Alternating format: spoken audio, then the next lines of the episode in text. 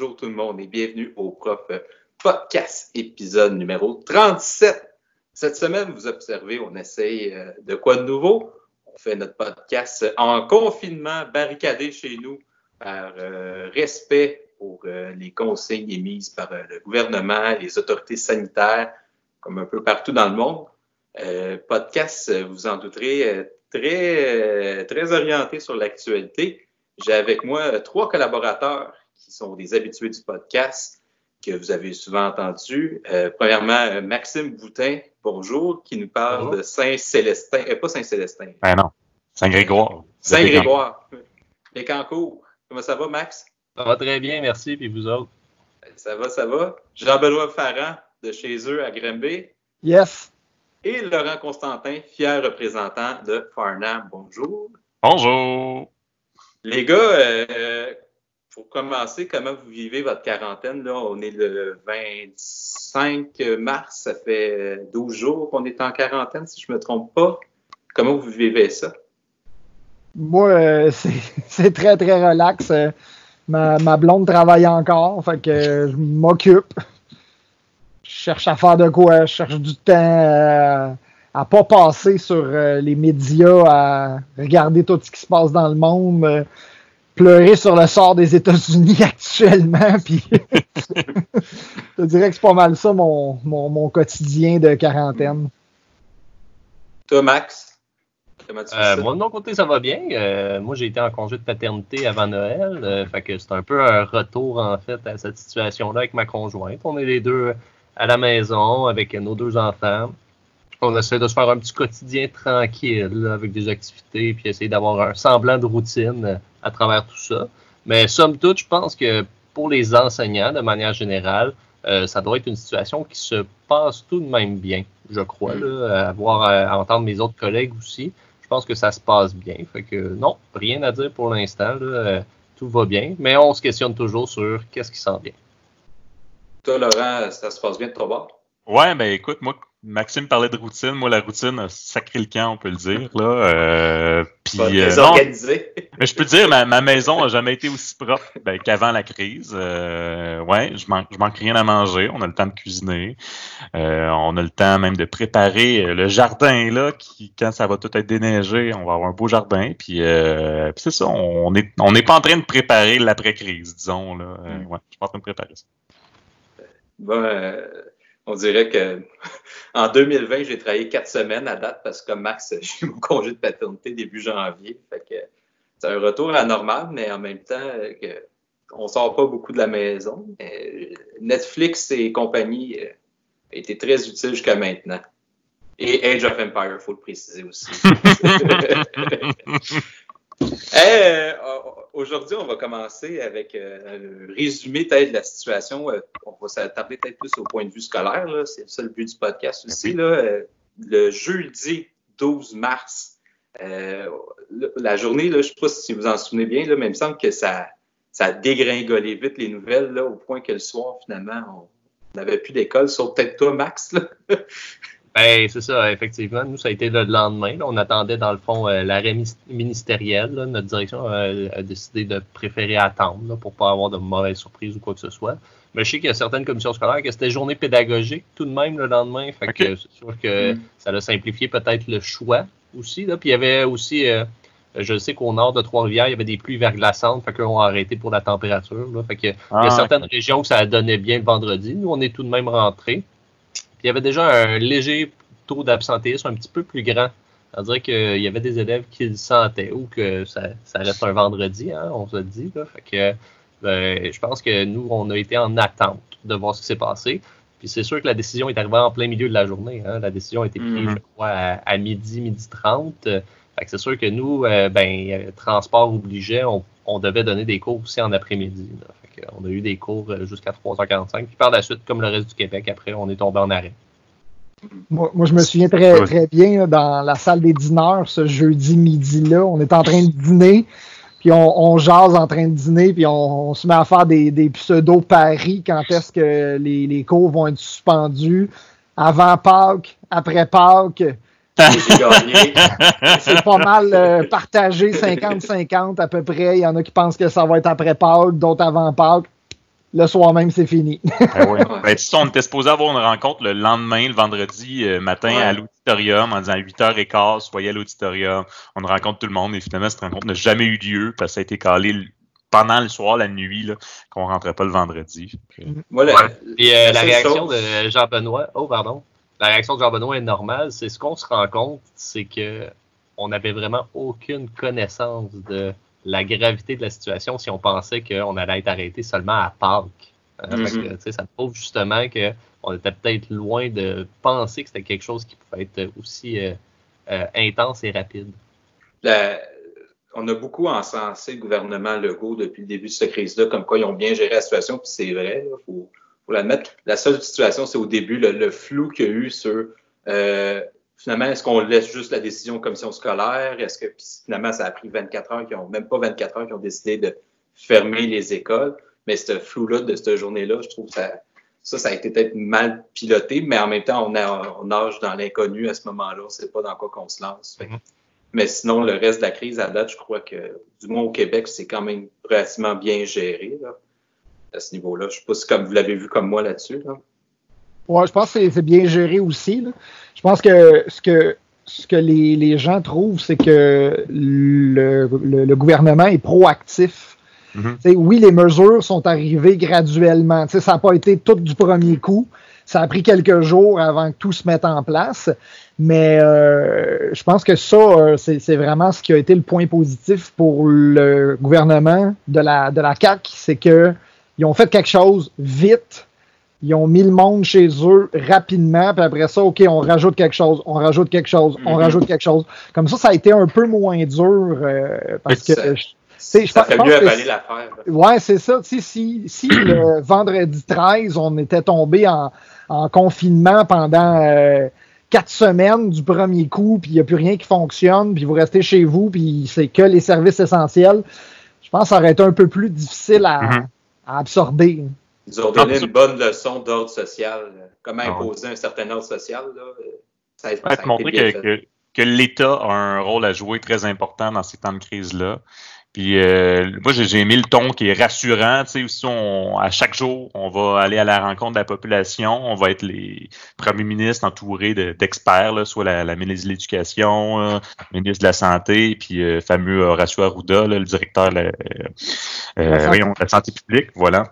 Euh, tu sais, d'avoir un ton rassurant, c'est pas trop alarmiste. Oui, euh, on va amener plusieurs mesures. C'est sûr que des fois, moi, je trouvais ça un peu contradictoire qu'on arrive, bon, ben, les chantiers de construction, on reste ouvert, on met même encore plus de contrats en construction pour s'assurer. Mhm. Trois jours plus tard, OK, on coupe tout, si on peut dire, les chantiers de construction. Fait que, euh, oui, ça va graduellement, là. euh, Mais c'est qu'on y va, on va rester ouvert euh, dans les prochains jours, là. les, les- les mesures mises en place, là, il y a peut-être, je sais pas, 5-6 jours, j'ai perdu un peu le fil du temps, là, mais quand M. Roberge, le ministre de l'Éducation, s'est présenté aussi pour dire que finalement, on reste fermé jusqu'au 1er mai, ben, tu sais, ça a été deux semaines, oh, quatre semaines. tu sais, c'est- Est-ce que, est-ce que vous croyez que ça va nous mener euh, jusqu'à juin, cette Ben oui. histoire-là? Ben, comme on a dit, là, toutes, les, toutes les mesures qui ont été prises jusqu'à présent par le gouvernement, c'est progressif. T'sais, ils ont fait ça de façon progressive. Ils n'ont pas cherché à alarmer les gens avec des grandes périodes de temps où les mesures qui ont été imposées visaient une chose jusqu'à présent, la santé. Fait que tant Mm. que la santé va être la priorité numéro un du gouvernement, ben, ils vont tout faire dans cette direction-là, puis ils vont le faire progressivement pour pas alarmer les gens. Comme Jean-Benoît a dit, là, on veut pas alarmer personne. Donc, effectivement, euh, 1er mai, euh, c'est demain. Hein, vous le savez, en enseignement, c'est pas beaucoup de planif. Là, c'est pas Non. très long que ça va être le 1er mai. J'ai de la misère à croire qu'on va rétablir une structure en une vingtaine de journées ouvertes, là, si on pense aux semaines du mois d'avril, avec les congés. Moi, je crois qu'on nous prépare justement avec l'annulation des examens du ministère à ce que l'année scolaire, il n'y a aucun élève qui rentre jusqu'en août. Il va, y Ah, avoir des, il va avoir des répercussions certaines à cet arrêt-là, mais je pense qu'on nous amène tranquillement vers ça. Ben, avec 300 nouveaux cas par jour.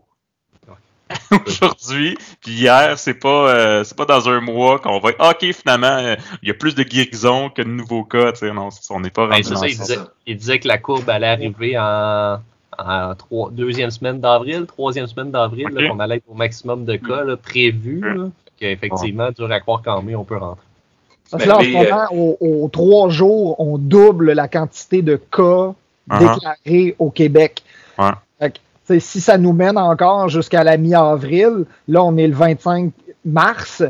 Mi-avril, c'est dans quoi? euh, une, deux, trois semaines? Si on parle de trois semaines pour ça, là, trois semaines avant qu'on ait doublé, c'est quasiment euh, euh, 7, 14, 21. C'est, mettons 20 jours. C'est À tous les, les trois jours, on double le nombre de, de cas. Ça, ça veut dire qu'à ce moment-là, on est rendu à 15 000 cas dans le Québec à peu près. 10 à 15 000 Ouais. cas dans, dans- dans le Québec. Encore faut-il que ces 10 à 15 000 cas-là n'aillent pas euh, Ouais. essaimer encore plus. Mhm. Fait que non, moi je, je suis euh, en tout cas je serais, je serais très très très surpris qu'on retourne à l'école avant septembre. En même temps, François Legault, il le dit d'une certaine façon, tous les scénarios sont sur la table. Il fait juste pas tous les tout nous les présenter, puis il fait bien de pas tout nous présenter non plus, tu sais, de tout dire, Non, OK, voici le scénario de retour au mois de mai, celui euh, ou décembre, à la limite, je sais pas, tu sais, il fait bien de, de pas tout jouer ses cartes tout de suite. C'est sûr, il dit tous les scénarios sont là quand on arrivera, selon justement, comme Maxime dit, la priorité qui est la santé. C'est ça. On va vous en dire Puis, plus. Sans être conspirationniste, c'est sûr qu'il y a des affaires qu'on ne sait pas, qu'ils ne nous disent pas non plus pour. Il y, a des- il y a des secrets d'État aussi à date. Ben, Mhm. secret d'État, c'est un grand mot, là, mais il y a des choses qu'ils ne disent pas à la population non plus pour pas alarmer sûrement. Non, Mais ils ont des prévisions. Puis ils savent combien de tests qui ont été faits, puis combien ensuite euh, le chiffre potentiel de contamination. là. Tout de même, il reste Puis- assez transparent. Là. Je ne crois pas qu'ils cachent tant d'informations que ça. là. Tu- Non, non. Ils disent la chose telle qu'elle est. Oui, mais somme toute, euh, ouais. On s'entend. Rentrer en mai, dans mon cas, en éthique culture religieuse, c'est quatre cours qui me restent. c'est à peu près ça. Donc, deux cours pour revenir sur la situation. ouais. Puis, avec les annonces qui ont été faites aussi par le gouvernement, pas d'examen euh, du MES, c'est une bonne chose quand même, on s'entend là, dans, dans cette optique-là. Sauf, tu sais, mettons, toi, Laurent, euh, qui enseigne euh, deuxième cycle, toi, Max aussi, en histoire, ne pas donner d'examen à la fin de l'année, puis mettons qu'on rentrerait en mai. Comment vous voyez ça?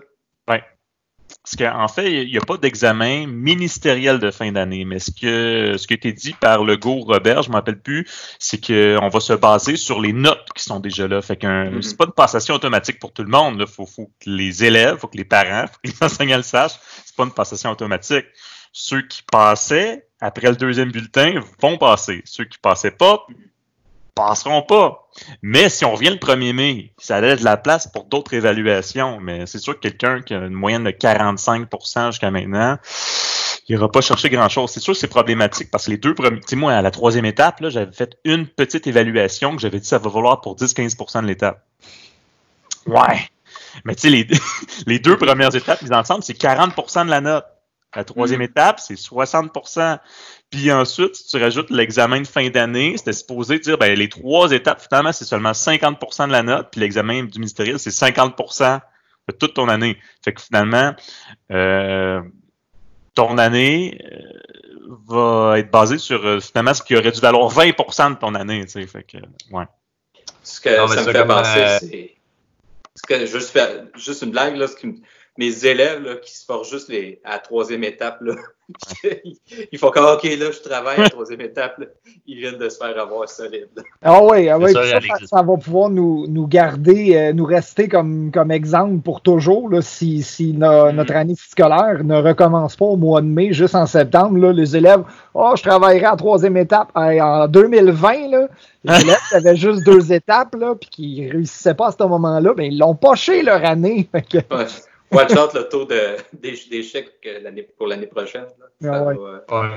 Ben, c'est pour ça que ça, ça devient complexe, même au niveau des évaluations, si on rentre au mois de mai, selon moi, parce que euh, on peut pas donner le poids qu'il devrait avoir à ces évaluations-là. Fait que ça, ça veut dire qu'il faut que tu fasses une refonte complète euh, de, ton, euh, de tes modalités d'évaluation. Puis là, on parle juste d'histoire ici. Hey, comment ça va être compliqué en français, en Mm. maths, où il y a plusieurs compétences, puis qu'il y a des valeurs. Puis euh, je sais que dans les modalités d'évaluation, c'est pas pareil partout dans toutes les écoles. Fait que ça veut dire qu'il y en a qui ont des communications orales à la troisième, d'autres qui ne l'évaluent pas. Fait que bref, Ah, c'est vraiment un gros chantier. Moi, je pense que les évaluations qui seraient faites en troisième étape peuvent même pas rentrer en compte de ce qui a été fait euh, Mm. par rapport à l'élève. La progression va être vraiment sur deux étapes.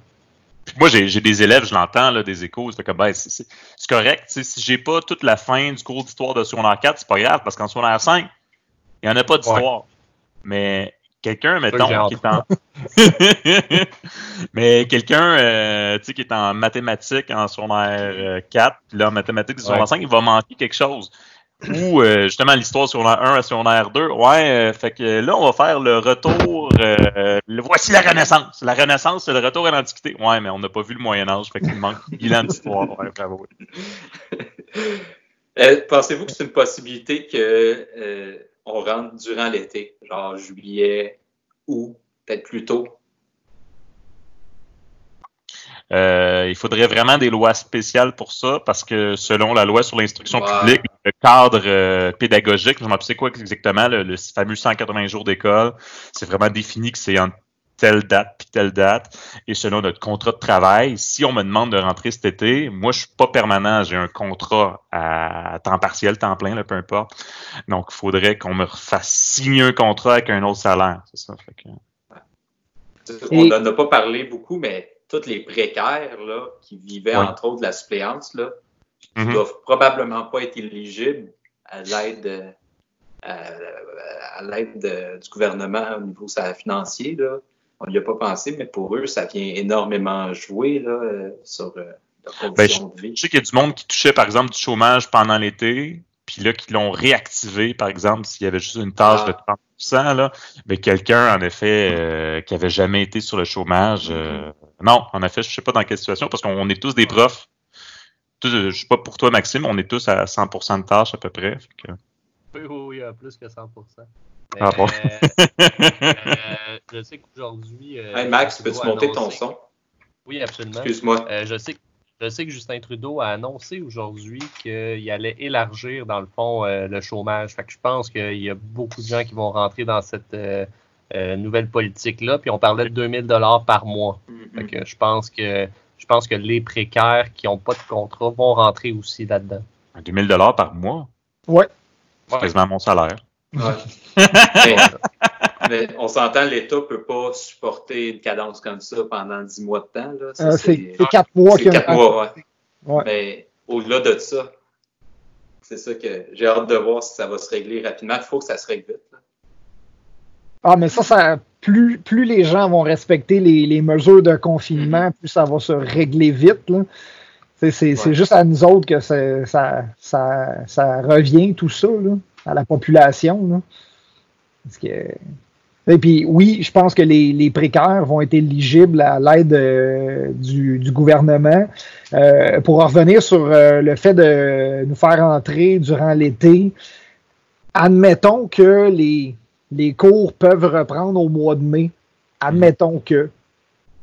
On finit au mois de juin. À partir du mois de juin, tous les étudiants qui ont 16 ans et plus, d'habitude, ils travaillent durant l'été. Ils travaillent dans le tourisme, ils travaillent euh, dans les, les restaurants, ils travaillent dans les, les camps de vacances, que sais-je. là. Fait que, si tu enlèves tous ces employés-là de leur emploi d'été Mhm. pour les renvoyer à l'école, il y a une grosse partie du, du- du tourisme qui se fait au Québec et au Canada qui ne peut pas se faire. Mhm. C'est c'est beaucoup de, de rentrées d'argent pour beaucoup d'employeurs qui disparaissent. Fait que, euh, non, ça, je pense pas que ça peut être fait. Ensuite, le, le calendrier scolaire de l'année est voté à peu près euh, Là, mars, ouais, mars-avril, si je me souviens bien. Je suis pas sûr d'avoir vu celui de l'année prochaine encore, mais j'ai vu un, un projet de, de calendrier scolaire. Euh, je ne sais pas si ça a été voté encore euh, au centre de service, étant donné que c'est plus une commission scolaire, c'est un centre de service. Mais euh, si ça a déjà été voté, le calendrier scolaire, il faudrait qu'ils reviennent là-dessus, présenter un nouveau calendrier scolaire, changer les modalités de la nouvelle année scolaire et l'année scolaire reste à 180 jours. Fait que oui, est-ce qu'on reprend les jours qu'on a manqués cette année à un autre moment? Moi, je me rappelle que durant le verglas en 1998, si je me souviens bien, Mhm. euh, il y avait manqué deux à trois semaines d'école dans la région ici. ça n'a pas été repris ces, ces, deux à trois semaines d'école-là, puis les, les, élèves ont réussi quand même, puis en ce moment, ces élèves-là, ils travaillent, ils ont, ils ont, des emplois, ils ont, ils ont des familles. Fait que, c'est pas le bout du bout d'avoir euh, de, de, de l'école. Il y a beaucoup d'autres apprentissages mm. qui sont possibles de, de, faire chez soi que les parents peuvent faire. Là. Mais on s'entend, là, je, je, je vais peut-être du monde qui ne seront pas d'accord avec moi, mais l'école, à un moment donné, c'est important, mais c'est pas si important que ça non plus. La santé publique, puis il y a des plus grosses priorités aussi que mm-hmm. continuer d'apprendre à l'école. Là. Ben, en, ce moment, ça. en ce moment, en ce moment, c'est deuxième. Là, euh, oh, ouais. T'en parleras à des gens qui habitent dans un camp de réfugiés. De toute façon, l'éducation, en effet, n'est pas le besoin premier. Oui. Oui quand il arrive, c'est sûr, dans les écoles euh, au Québec, par exemple, au Canada, peu importe, c'est sûr qu'il arrive avec certains retards scolaires parfois. Là. Ouais. Mais euh, l'important quand tu vis une crise, c'est tes, besoins primaires là, qui sont avoir un toit, te nourrir, te vêtir, puis voilà. Et ça. Netflix. Oui. euh, Aujourd'hui, euh, il y a une nouvelle qui est sortie dans, dans les médias, puis je trouvais que c'était très intéressant. Il y a euh, le groupe, euh, je ne vais pas me tromper, là, de parents euh, pour l'école publique ou quelque chose comme ça, qu'ils ont formulé une demande à l'ONU pour reconnaître que le système québécois, finalement, n'était pas si équitable que ça à cause du système à trois vitesses. Avez-vous lu un peu là-dessus? J'aimerais savoir votre opinion. Ben, je connais le groupe, mais j'ai pas vu cette lettre-là passer. Ben, ben, moi, moi, ce que, ce que j'ai vu, c'est que oui, il y avait cette, euh, mettons, dénonciation-là d'un système à trois vitesses.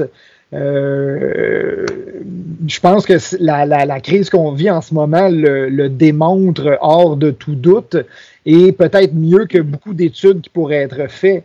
C'est tout le système public est complètement arrêté. Les élèves du système public, ils n'ont rien les élèves du système public sélectionnés, euh, PEI, tout ça, eux autres ont peut-être accès à des outils, des ordinateurs, des iPads et euh, du matériel qui leur est fourni. Et le privé, qui avait déjà mis en place des plateformes électroniques mm-hmm. d'apprentissage, eux autres les profs continuent de travailler. Là. Il y a juste nous autres dans le système public qui font rien en ce moment. Là. Fait qu'on a vraiment un système à trois vitesses, puis la, la, la crise nous le montre. Là. Ben, c'est ça, ça qui est spécial, parce que dans les écoles privées, il y a des directions qui vont obliger leurs enseignants à prendre contact avec les élèves, à continuer certaines formations à distance, du moins de faire du tutorat, les appeler, leur demander c'est quoi les besoins. on a un ami euh, qu'il faut qu'il fasse du travail à distance à tous les jours. Et euh, j'ai un autre ami qui, lui, est dans la commission scolaire, euh, je crois, de Rivière-du-Loup, et lui, c'est carrément la consigne de la direction, c'est vous ne devez pas plus, ça vient pas du syndicat, ça vient de la direction. Vous ne devez pas contacter les parents. Puis là, ils ont demandé, ben pourquoi on veut bien les aider? Non, non, parce que mettons que sur tous les parents que tu contactes, il y en a seulement 90% euh, qui reçoivent le courriel, qui reçoivent ces choses-là. Ben, les 10% qui n'ont peut-être pas d'ordinateur à la maison, qui n'ont pas d'adresse courriel, ben, eux n'avanceront pas. Fait que ça va créer une iniquité, une inégalité entre ceux qui peuvent vraiment faire la formation à distance mm-hmm. et les 10 peu importe le pourcentage, qui peuvent pas en faire. Donc, c'est pour ça qu'ils ont dit pour l'équité de tout le monde, faites rien. c'est un peu ça qui est, particulier aussi, mais de toute façon, c'est peut-être au deuxième cycle du secondaire, bon, euh, le suivi est plus facile peut-être avec les élèves, mais au premier cycle, au primaire, non, c'est plus difficile, vraiment, là, de, de, vous demander à un jeune de, je sais pas, de 8 ans, là, bon, on va te plugger devant l'ordinateur, là, Madame Sylvie va te parler, là, puis tu vas faire des exercices. ah non, c'est ça.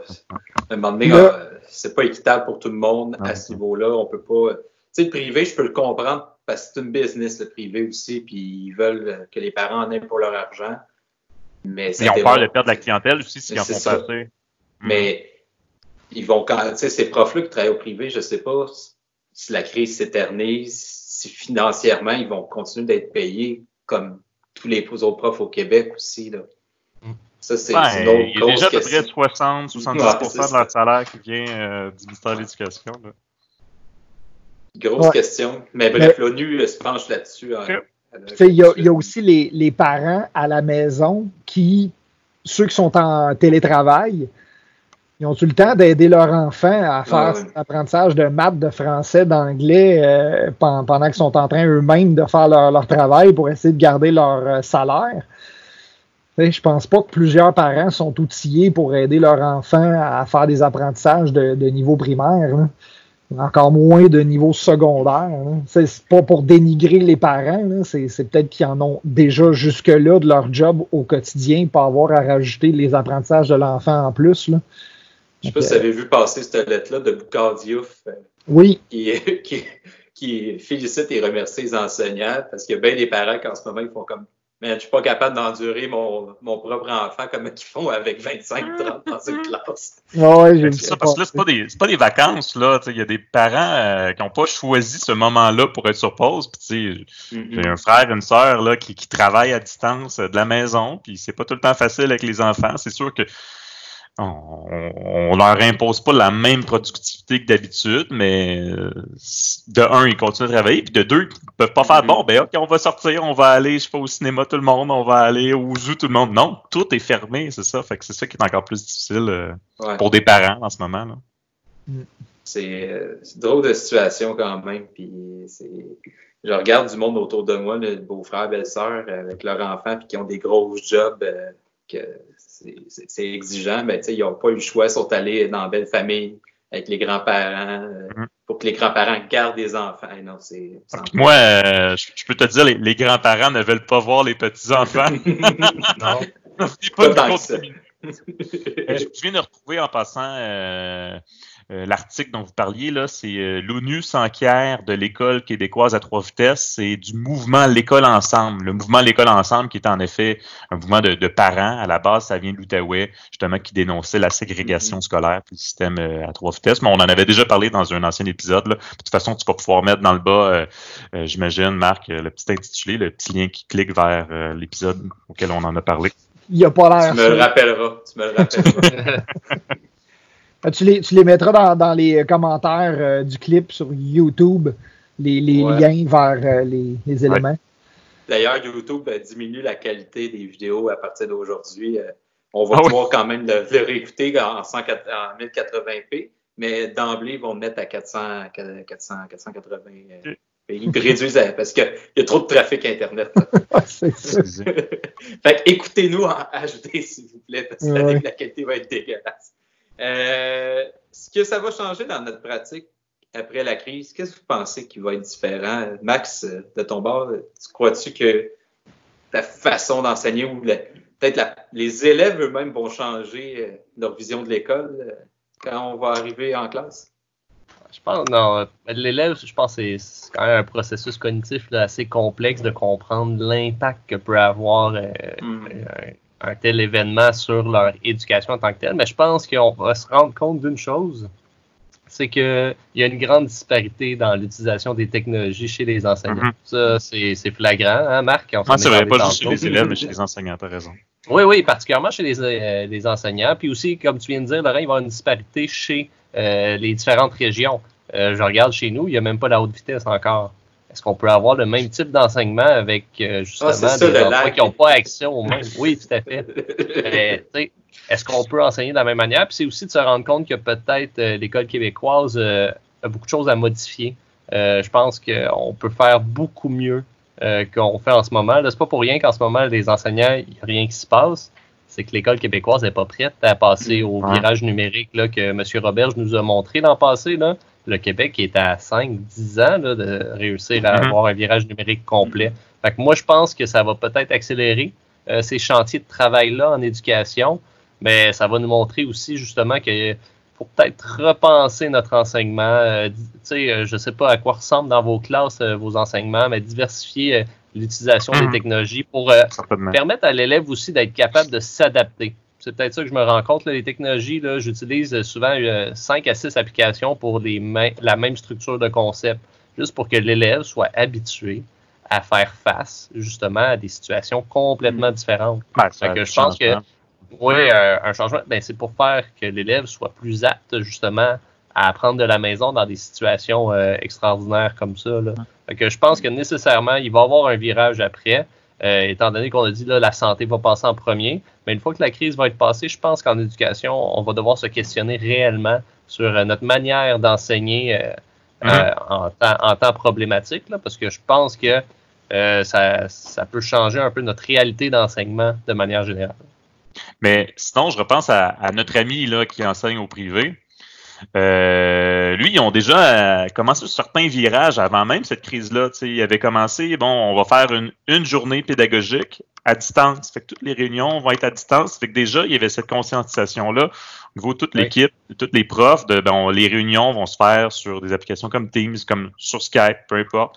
Donc, sais, on apprend chaque, toujours de, de ces situations-là. Fait que, tu sais, dans les écoles, euh, parce qu'il y a eu beaucoup peut-être d'incendies, il y a des pratiques d'incendie, parce qu'il y a eu certaines attaques, il y a des pratiques de confinement, ben, il va peut-être avoir des pratiques de une journée, la journée nationale de l'école à distance. Tu sais, ça va peut-être être ça euh, qui va se faire comme pratique éventuellement, on sait pas. Il il va toujours Ouais. avoir l'espèce de gros livre, si on peut dire, en cas de crise, euh, quoi faire, si on peut dire. Ouais. Ouais, moi, moi, je vois vraiment un développement des plateformes web Mhm. Pour que les, les parents et les élèves aient accès à ces outils-là de la maison. Euh, mieux outiller les élèves aussi, parce que là, en ce moment, même si on voulait avoir un, déploiement des plateformes web, même si elles existent, parce qu'en ce moment, il y en a plusieurs qui existent, euh, les élèves, la majorité, sont avec leur cellulaire pour les plateformes web. Fait que, est-ce qu'ils sont capables d'aller efficacement faire des, des exercices sur euh, NetMath, par exemple, sur leur cell? Peut-être. Mais est-ce que c'est le meilleur outil pour ça? Moi, je me souviens d'avoir vu dans des, des congrès, des écoles où ils sont en un, un- un élève, une machine, que ce soit un iPad, Ouais. un, un portable. Euh, et ces, ces écoles-là, tout se fait via les applications web. Que l'élève soit à la maison ou à l'école, l'élève peut apprendre quand même, puis il peut avoir accès à son, son cahier de maths, son cahier d'histoire, son cahier de français, tout ça. Donc, je pense qu'on on va voir dans les prochaines années un, déploiement de, de ça et un virage vers plus de machines que les élèves vont avoir. Ben, premièrement, si on veut faire ça, c'est- plutôt rare encore aujourd'hui, mais il y a encore beaucoup de familles qui n'ont pas accès à Internet à la maison pour des raisons financières. Puis Québec solidaire, de ma mémoire, me semble, propose justement que Internet soit un droit, euh, un droit fondamental, Ah ouais. finalement. Puis comme dans certains quartiers à Hochelaga, je ne veux pas me tromper, mais il me semble qu'il y a comme un Internet public. Donc, une des mises en situation, une des, une des premières choses qu'on devrait déployer, justement, c'est accès à Internet haute vitesse, hein, en région, Max, Oui, pour absolument. tout le monde. Tu sais, pour tout le monde, que tu vives à ou que tu vives à Sept-Îles, mais euh, s'assurer que hein, tout le monde, même les familles plus démunies, aient accès à Internet. Quand même que ça serait de base, ça serait déjà ça. Parce que plusieurs, on ne peut pas demander à des élèves de travailler euh, sur NetMath s'ils n'ont même pas Internet, puis ne serait-ce qu'une machine qui pourrait performer parce que les technologies évoluent très vite. Puis en deux ans, ton cellulaire vaut déjà plus rien. On ne peut pas demander à une famille démunie de continuer de- d'avoir tout le temps un téléphone qui pourrait être à jour pour Ouais. utiliser certaines applications. Tu sais, j'ai un vieux iPhone 6 que j'utilise en ce moment pour euh, le podcast. Puis, tu sais, je, je sais qu'il y a certaines applications que je peux déjà pas utiliser avec parce que c'est plus compatible. Imaginons une famille qui est plus démunie. C'est même là, c'est- souvent, les- quelque chose les- qu'il faut penser. les, les- les personnes démunies, euh, tu sais, moi j'en ai des élèves là euh, qui étaient débrouillards. Tu sais, je leur disais bon, vous avez un devoir, là, le devoir va être à faire sur l'ordinateur ou sur votre cellulaire, parce que c'est compatible, ça fonctionne. Je dis, dis monsieur, j'ai pas de cellulaire, j'ai pas d'ordinateur, non, j'ai pas d'ordinateur, fait que pas d'internet à la maison. Cette personne était débrouillarde, elle savait qu'à l'école ou dans les bibliothèques ou à la bibliothèque, il y avait des ordinateurs qui fonctionnaient très bien, sur lesquels on pouvait faire ses devoirs, mais là, toutes les bibliothèques sont fermées, toutes les ressources ça, sont fermées. Fait que la brouillardise, malheureusement, c'est limite dans, dans ces cas-là. Fait que oui, Mhm. faut- il y avait déjà Ben- eu des programmes par le passé là, que chaque étudiant devrait avoir un ordinateur portable. Il y avait même eu des subventions du gouvernement. Là, ça doit dater euh, de Jean Charest en 2008 à peu près. Là. Les étudiants au cégep, il faut qu'il y ait un portable. Il faut y ait des subventions pour avoir des portables, mais c'est pas nécessairement renouvelé parce qu'à un moment donné, le gouvernement s'est dit bon, ben, c'est réglé, tout le monde là, son, son outil technologique. Là. Ouais. Puis peut-être pour terminer là-dessus, là, sur ce point-là, mais je pense que ce que ça va changer, peut-être, puis peut-être je suis peut-être un peu trop optimiste, mais il y a beaucoup d'élèves qui ne voient pas nécessairement l'importance d'aller à l'école. Puis moi, je leur dis, l'importance numéro un, c'est de socialiser pour aller à l'école. C'est une des premières affaires, la socialisation à l'école. Fait j'ose croire que cette crise-là va peut-être leur faire comprendre que juste pour voir du monde, ben, c'est le fun d'aller à l'école. Juste pour ça. Juste pour voir le monde, OK. juste pour voir le monde. euh, C'était une belle conclusion. On se fait-tu une partie 2? Ah, ben, c'est sûr que dans une semaine, la situation va avoir évolué. Hmm. Et on va pouvoir en jaser un peu plus, là, voir euh, ben, ce qui avoir été décidé. C'est pour vous, les gars. On a encore trois points, si vous voulez. C'est combien de temps? On est déjà rentré à 43 minutes. Fait qu'au pire, on peut se faire tout de suite une deuxième vidéo. Ou, euh... Euh... Moi, j'arrêterai ça là, puis je continuerai la semaine prochaine avec des nouvelles infos. Ah, c'est pertinent. OK. Donc, euh, semaine prochaine, on va parler peut-être de négo. Hein, à oui. grande vitesse. Oui, négociation accélérée, c'est vrai. On commence à en parler, mais ça va peut-être être plus concret dans une semaine. Mm-hmm. Et euh, les stagiaires, hein, qu'est-ce qu'on fait avec eux? On va en reparler au prochain podcast. C'est finissant, oui. Puis on a peut parler aussi du, euh, du scénario euh, Modou. on peut en parler. Ou décembre. Ou décembre. scénario euh, vaccin.